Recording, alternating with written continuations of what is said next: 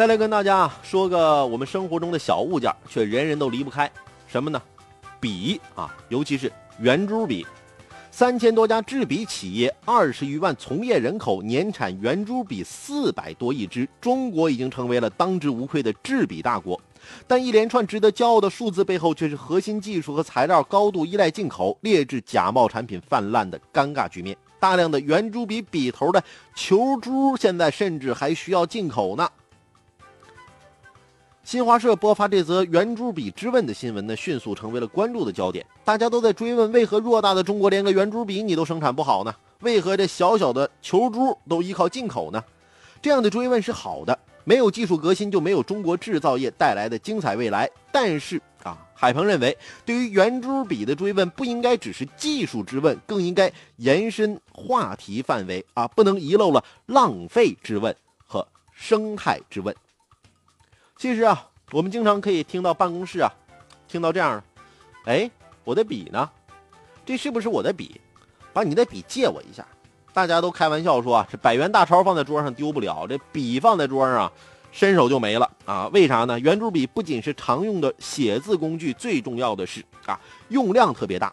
一方面啊，因为圆珠笔价格便宜，另外一方面啊，因为使用方便，不需要吸水。有了这样的优势呢，圆珠笔比比钢笔的使用率要高得多。那大多数的机关、事业单位、办事大厅都在使用圆珠笔，可是啊，圆珠笔已经成为了我们随手就丢、随手就忘的这么个物件。有多少人想过圆珠笔的浪费问题呢？在中国制笔之乡浙江省桐庐县分水镇，共有制笔及配套企业七百三十九家，圆珠笔的。年产能达到一百八十多亿支，有关部门关注的只是这一百八十多亿支圆珠笔的球珠为何要依赖进口，却忽视了如此大量圆珠笔的使用其实是很严重的浪费。就拿这个镇子来说，一百八十多亿支啊，平均一个人一年用十支圆珠笔，你就早晚不停的写字儿，用完十支得多长时间啊？那为什么这一百八十亿支圆珠笔我们都消费掉了呢？的确，圆珠笔它不值钱，但是圆珠笔已经成为了。和一次性筷子一样的一次性产品的时候，这样的浪费啊，就是惊人的了。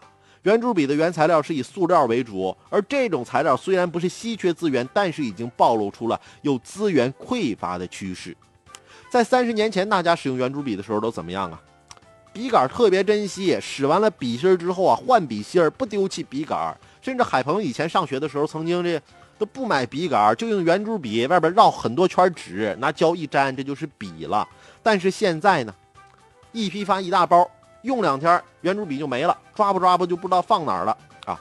如果说是好不容易确实你用完了，结果呢也不换笔芯了，笔杆跟笔芯一起就丢掉了。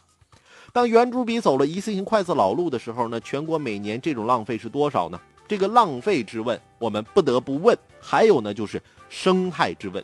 圆珠笔的原材料是塑料，塑料的危害是巨大的。我们都知道，塑料在自然界那五六十年是不能降解的。那这些圆珠笔我们丢弃了之后，肯定还会存在于自然界中，那又会造成多少污染呢？